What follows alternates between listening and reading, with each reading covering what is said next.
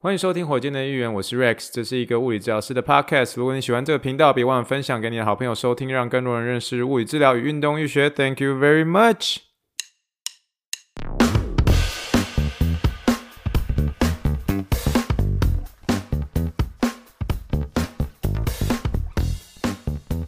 Morning, morning, good morning. Think big, dream big, and let's make it to the Rockets. 今天是二零二一年十月十八号，欢迎收听第五十八集的火箭队一员。各位听众大家好，你好，你好，你好。诶，这个礼拜嘞，我就是刚从这个高雄的冈山回来啊。呃，真的必须要说哦，高雄真的是一个非常非常非常，我应该这么说，用简单用四个字来说，就是人比地热。什么叫人比地热？就是那边。的的人，我觉得那个热情的程度，真的，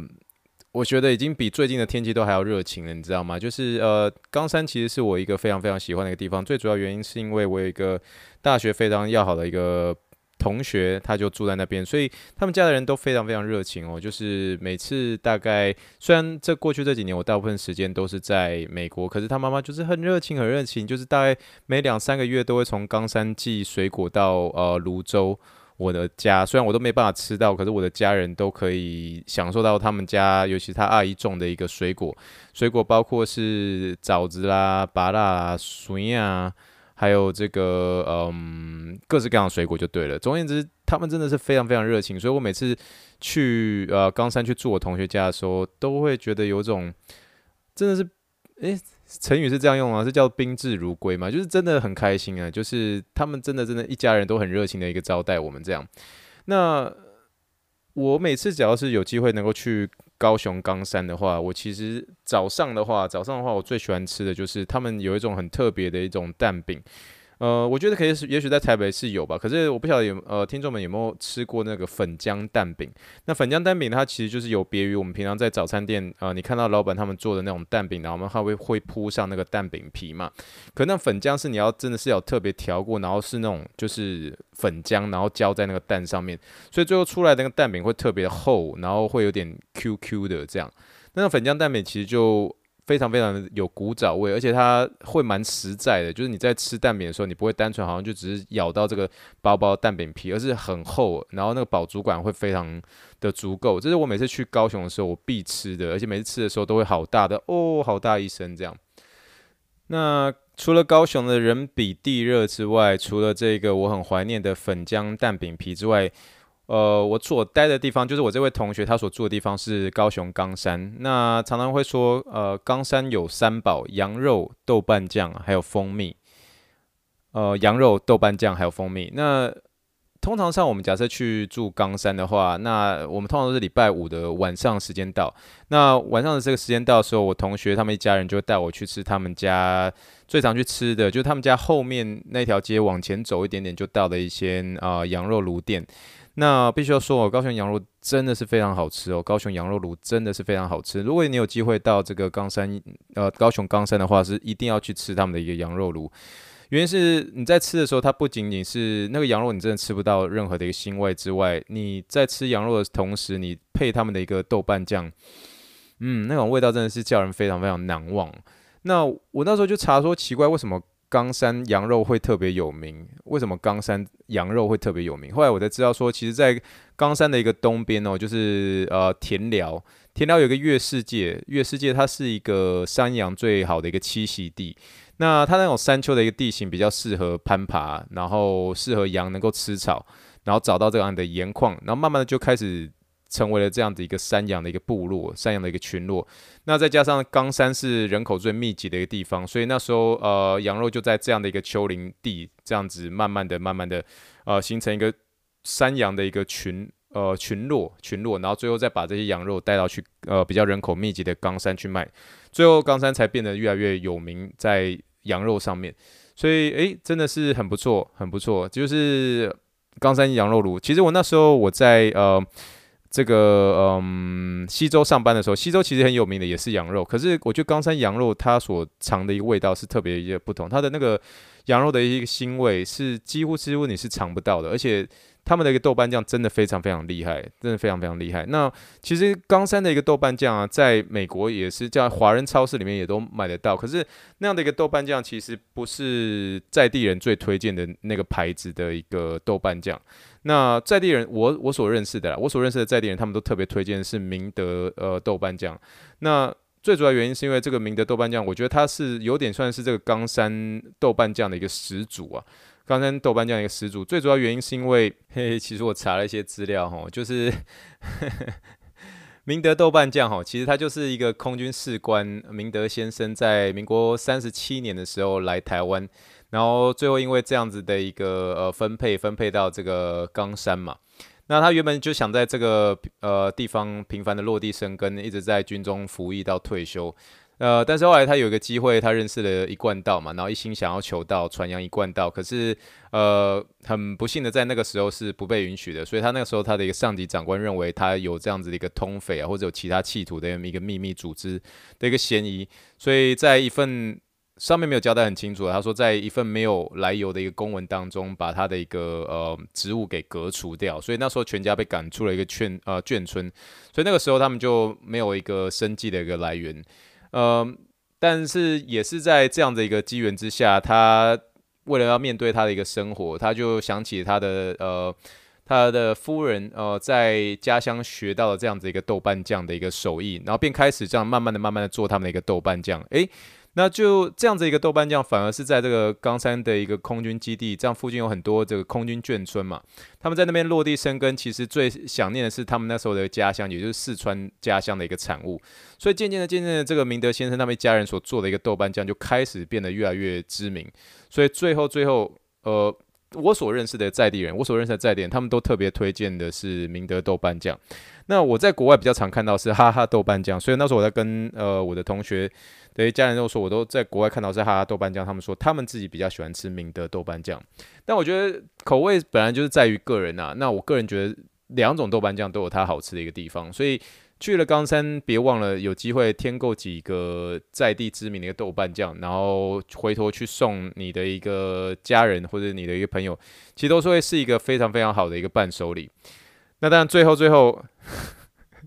冈山有三宝，最后一个是蜂蜜，它的蜂蜜其实。呃，大家会说奇怪，为什么冈山蜂蜜会特别的富呃特别一个知名？可是，呃，有一次我查了一下，这个大冈山地区它的那个地质，它属于这个呃珊瑚礁石灰岩。那石灰岩那个地质，它虽然是没有办法不适合农耕，可是它却能够产出算是全台最优质的那种龙眼。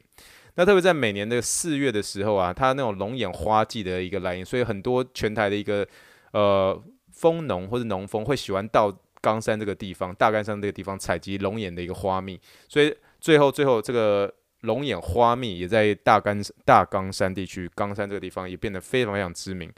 所以你会觉得说，哇，冈山这个地方真是一个宝地。除了这个，除了真的非常热闹之外哦，就是还有这三个很特别一个的一个特产：羊肉、豆瓣酱跟蜂蜜。所以不管你是不是有机会去高雄这个地方，一定要呃。特别的来冈山这个地方，特别试试看这三个不一样的一个特产，我觉得算是全台算是蛮特别的地方。一个地方竟然有三个不一样的特产，所以欢迎大家有机会来冈山这边走走哦。好的，那我们马上就进入我们下一个单元啦。我们下一个单元就是我们的 Something Happen，Something Happen。今天 Something Happen 的话，其实最主要就是跟大家聊一个观念啦，并没有说特定在讲一个哪个球员啊，或是哪一个名人等等之类的吼。其实我们最近这几周吼，蛮蛮蛮常会出现这样一个情形，原因是因为。呃，我其实有有准备一些，准备聊一些球员啊，或是 something happen 等等之类的。可是我后来发现，我一直在去走比较多是那种急性伤害处理那一方面。其实我也是最有目前这个阶段的我，其实很有兴趣在那一方面。可是我们今天还是会把主题再稍微拉回来一点，拉回到我们最擅长的，就是 physiotherapy，就是 rehabilitation 的一个部分，就是在我们的一个诊间治疗一个部分吼。那这趟我回来，呃，台湾的时候，其实也算是很开心啊。就是比如说，包括家人也好啊，亲戚也好，常常会有一些呃需要我去帮忙去了解、去看他们的一个呃身体一个的一个疼痛啊、酸痛的一些问题。那不管是肩膀的也好啊，或者不管是呃脖子，不管是背的，其实有很多地方，其实我在开始做评估之前的时候，一定会，当然一定会先问诊，去了解一下他的一个情形或是怎么样。那之后再慢慢的去剖析、去介入，说哦，那可能会是在一个姿势啊，或者在有可能一个动作上面会有什么样的问题。但我们当然一切都是从静态开始嘛。可是，在静态的时候，其实有些时候有些人会跟你说：“嘿，一直看姿势没什么用。嘿，一直看这个姿势，其实，呃，每个人的姿势都有每个人的姿势不同的一个地方啊。那看这个姿势真的有那么重要吗？其实我觉得，它姿势上的一个剖析，它只是给你一个多一层的一个线索。因为它多一层的一个线索的时候，在呃准备让你进入要去看它的动作的时候。其实你会更明显知道说，哦，他有可能会是什么样的一个动作障碍的一个问题。怎么说呢？就是我觉得现在大家，呃，若是可以的话，你们可以呃试着去呃照一镜子一下下。那照镜子的时候，你就可以特别的注意到说，诶，你有可能是你的哪边的几个肩膀是比较低的，相对于左边的，呃，相对于左边的肩膀，比如说右边的肩膀比较低，左边肩膀比较高。那或者你可以看你的一个，好比说，呃，臀部的好了。我指的臀部是指说你的臀部的一个线条，你有时候站侧边来看，你会发现说，哎，你发现你的右边的一个臀部，那臀部的线条比较比较比较圆满，比较你也可以说是就是肌肉比较厚，很明显。可是你转到另一侧的时候，你就发现说，哎，你另一侧的一个臀部。诶，变得比较扁平，就比较没力的那种感觉。诶，你会不会是你的呃那一侧，就是臀部比较没有力的那一侧？诶，其实膝盖或者你的脚踝是不是也比较常出现一些疼痛的问题、酸痛的问题等等？那这个就是我所说的，就是你可以在呃这样子一个姿势上面，或是整体一个肌肉线条里面，你就可以评估到一些大概的一些线索。那我觉得这些线索其实是很有趣的，尤其是我特别在呃，好比说回来台湾的时候，有观察到一些长长辈们，他们其实在他们的一个脖子的一个线条上面，你会特别去注意到说，他们的一个脖子线条可能会是在某一侧会出现比较多的一个皱褶，那比较多的一个皱褶，那往往都是在比较呃常见的惯用边上面。我举个例子好了，就好比说今天是一个家庭主妇好了，她的一个惯用手是在右手嘛。那我其实会蛮常看到，比如说这个家庭主妇，她如果平时会是比较需要常去做饭啊、煮菜等等的，那我们会很常见到说，呃，这位家庭主妇如果平时没有特别的注意到她正确的一个动作的一个使用的时候，那当然会很常见这个有关于这个耸肩的一个动作，这也是大家常常会听到，就说嘿，你的右手是不是过度耸肩啊？然后或者是他有可能是有点翘。箍挑箍的这种情况啊，那甚至说他因为常常会需要用右手来去做一些搅拌啊、夹菜啊、放盘子这个动作，以至于他的右手呃相对的好像稍微，尤其是他右边的肩胛骨好像稍微比左边来的更往前凸一点点。也就是说你在看，比如说这位家庭主妇如果是请他去站墙壁的话，去站墙壁的时候。这个时候，你如果是拿他的一个肩膀最高的一个位置，然后两那那个肩膀最高的一个位置去当做起点，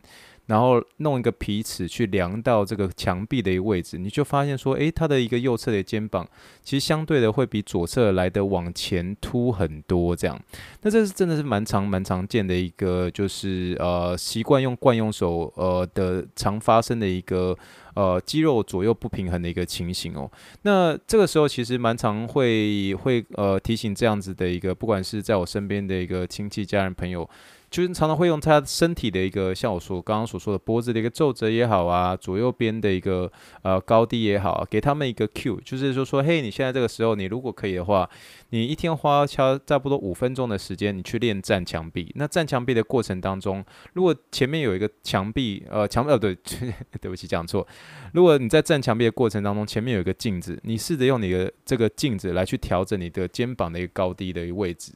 那好比说，你今天假设是你的呃右边的一个肩膀比左边来的高的话，你就相对的可以在透过这个站墙的一个动作，去站墙的情况之下，试着要去让他的一个肩膀的最后方去顶住他的墙壁，顶住墙壁的一个同时呢，稍微微微的缩下巴就好，以不痛为原则，可是试着去调整他的一个肩膀的一个高低位置。那这就有点像是我刚刚所说的一个拔河吼，你今天如果是右边的一个肩膀比较高的话，相对的就是右边的那一边呃。那一侧的一个肌肉，它所所所所发生的这个张力是比较强的，所以这个时候你就要适时的给它做一些调整啊、呃，来做一些调整，调整让它这个肌肉张力可以恢复到它应该恢复的一个位置。所以这个时候就是透过这个镜子，镜子就是一个很好的一个视觉反馈嘛。那视觉反馈的时候，你先提醒他就说：“嘿，你现在的右边肩膀比左边的高，试着去调整一下。”而且你甚至哦，甚至他请他去站这个呃。墙壁，然后面对着镜子的同时，你甚至可以把他这个样子的一个两边不对称的情形延伸到他的手掌。你甚至会发现那些，比如说惯用手使用比较多的这个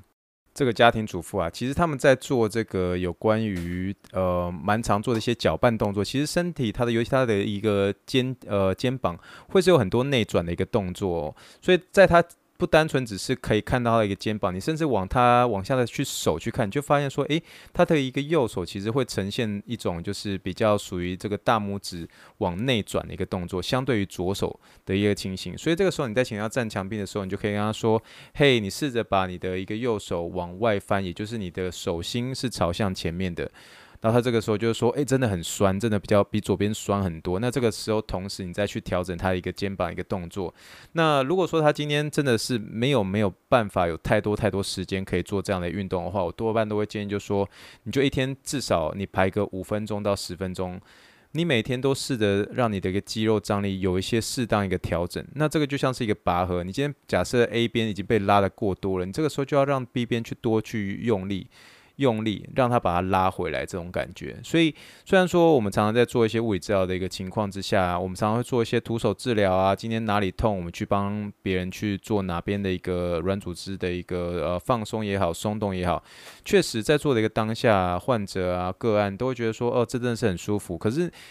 这个时候，你如果是物理治疗师这个角色的时候，你会突然陷入的一个不容易的一个情况之下，就是对方不断的给你反馈说这样子去做，其实是真的是非常非常舒服。可是最终最终还是要回到运动的一个本质上面，因为我们有说嘛，其实呃物理治疗师的一个三 M 里面，呃第一个 M 就是呃 manual 哦徒手，第二个 M 是 modality，modality 你可以想有想象有很多，不管是电疗、超音波。呃，血血液阻塞，然后或者是你可以是这个 tape，还有辅具等等，这些都属于 modality 的一部分。那最后最后最重要就是 movement，就是你的一个动作或是你的运动。最终最终还是要回到这个运动的一个本质上面，因为呃，真的是在运动的一个本质上面才是最后的一个解答。所以我觉得其实也算是给我们自己同行的之间，呃，能够彼此有一些鼓励吧。因为其实我发现，在评估动作，它是一个非常有趣的一件事情。评估姿势，不管是姿势或者动作，其实也不见得一定要先从自己的一个家人亲戚开始哦。你甚至从你自己开始，你你今天比如说你洗澡的时候，你真的全身脱光，你去看你的一个身体是不是有这样的一个不平衡的一个情形。那你不平衡情形的时候，你就可以试着去了解说，诶，我是不是平常的时候。会有什么样的一个呃哪个部位比较容易发生酸痛、疼痛的一个情形？有些时候甚至在一些微小的一个差异上面哦，好比说就我自己而言好了，我自己比如说像是我的一个右脚，我的右脚踝，我在大一的时候有一个很重、很严重的一个翻船扭伤。那从那之后，我的右脚呃右脚就很习惯、很习惯会有一个内翻的一个动作。那以至于说最后最后，比如说我这么多年来，不管是运动等等之类，我的一个右小的呃右脚的一个小拇指。就相对于会比左脚来的比较容易长茧，可是左脚的小拇指就比较没那么容易长茧。那这是一个很特殊的一个现象，你可以从你甚至可以从脚的一个茧的一个位置，我说你没有听错，callus 哦，英文茧的一个英文叫 callus，你可以从那个 callus 就是那个茧，你都可以判断出，就说诶，这个人比较，比如说他在踏地的时候。它会是比较容易呈现怎么样一个动作？那就是可以从这个身体非常细微，不管是曲线、折线也好，哪边高哪边低，甚至连你的长茧是在哪一个位置，都可以呃从中去判断出，诶，这个人的一个动作有可能是哪个地方发生了一个问题。那你可以甚至从这边去推敲说，诶，你过去是不是有什么样的一个伤痛史？所以你必须说哈，有些时候物理治疗是一个很神奇的一个一件事情，呃，就是不断的再去。像那个侦探一样，不断去寻找说，诶，这个，呃，这个人他所发生的疼痛，究竟他发生的原因是什么？而就像柯南所说的，真相只有一个。那这一个你要怎么样去找寻？真的是要大家各凭自己的一个经验本事，或者真的是要有耐心的一个一个去寻找。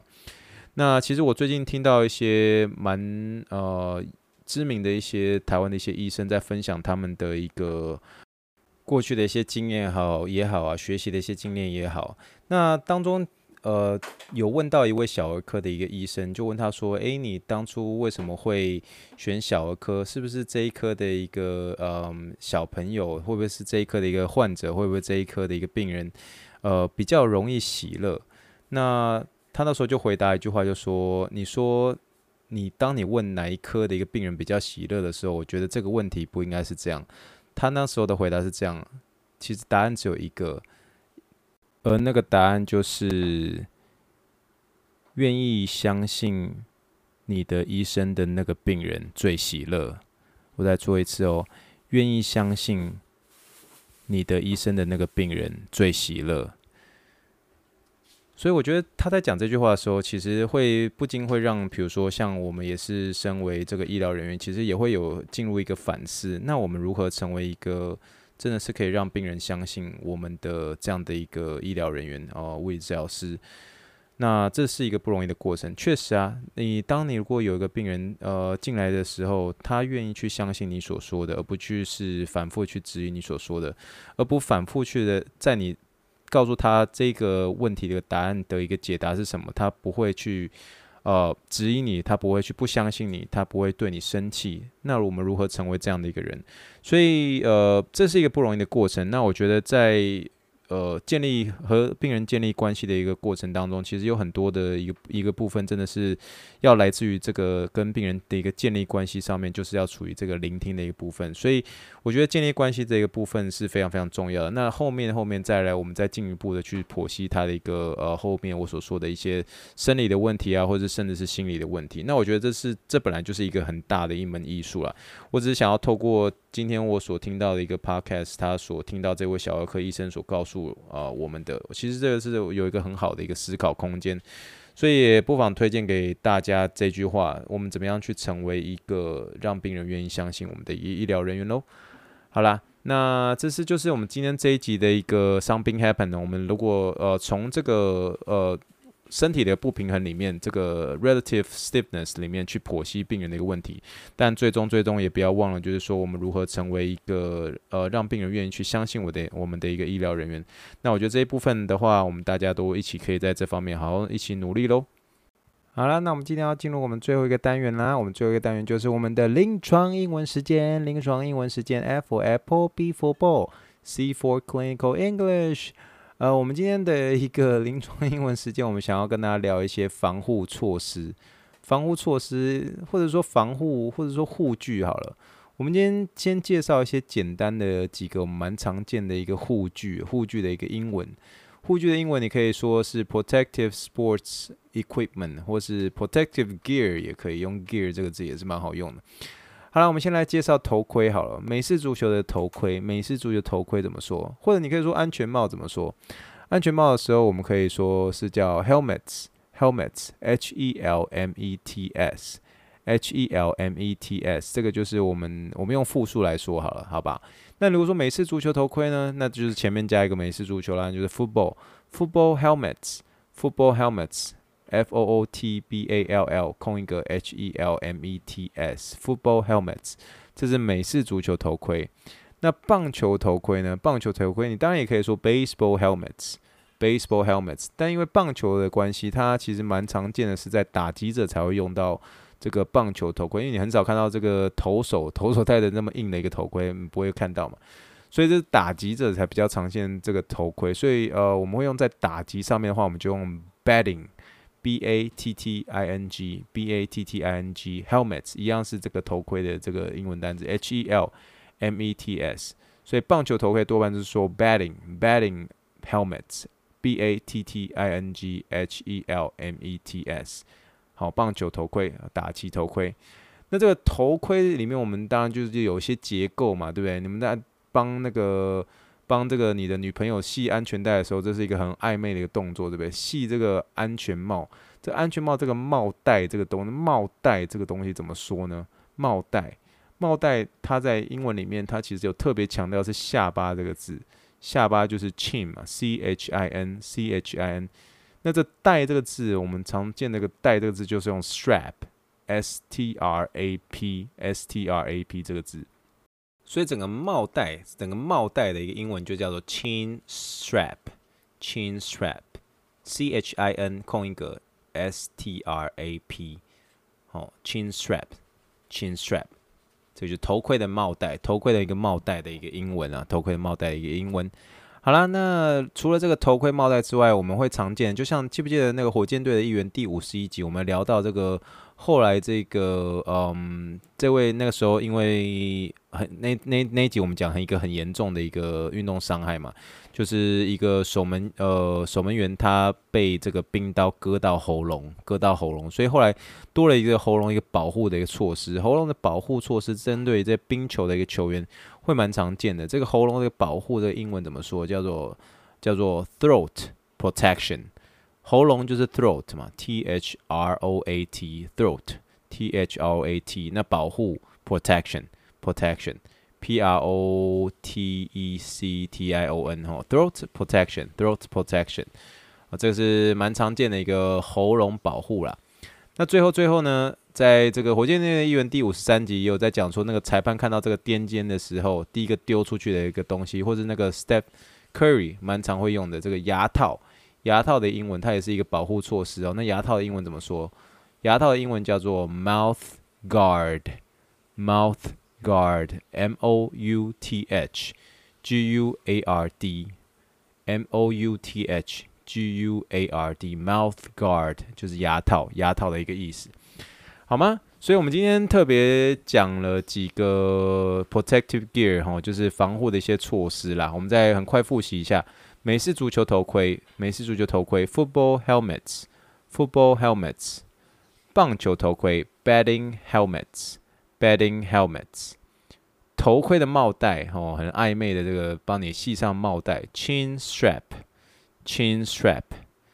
喉咙的保护，火箭队队员第五十一集，喉咙保护，后来增设的一个项目，为了避免这个冰刀割到美式足球员的一个喉咙，throat protection。Throat protection，牙套，Steph Curry 最常用的牙套，mouth guard，mouth guard，好吗？这些都是我觉得蛮常见的一些，就是呃。运动员的一些防护措施，你可能会在这上面会使用到英文，在讲的时候，有些时候也会需要用得到。吼，好了，那在这边就跟大家做这个分享啦。这就是我们今天的一个零装英文时间，我们特别教这五个呃小小的一个 protective care 啦。那希望大家可以今天呃回去的时候好好复习一下。那今天如果有人在看到 Step Curry 在咬着这个他的牙套的时候，你就可以很清楚说，哦，this is a mouth guard，好吗？This is a mouth guard。好啦，那我们今天就是我们第五十八集的一个火箭队的一员啦。哎，火箭队员又要即将迈入这个第六十集了，好快啊！真的是最近的一个听众越来越多了，真的是很谢谢大家的支持啦。呃，所以希望你们大家如果在最近的时候，如果对一些节目有些什么样的一个问题啊，或者有些想要跟我讨论一个部分的话，欢迎可以随时寄到这个火箭队的那个信箱啊，或者等等的之类的哈。虽然我知道我的一个 Facebook 很少很少更新啦，但是我觉得反正我每周有在 Podcast 上面更新，我就觉得已经很棒了。那就是可以跟大家在 Podcast 上面能够好好的闲聊啦。好了，有什么问题，或者是有什么样的一个想要跟我讨论一部分，欢迎来信喽。好了，以上就是第五十八集的火箭队一员，谢谢大家今天的收听，祝福大家有一个健康、快乐、平安的一周。Thank you and good night, bye.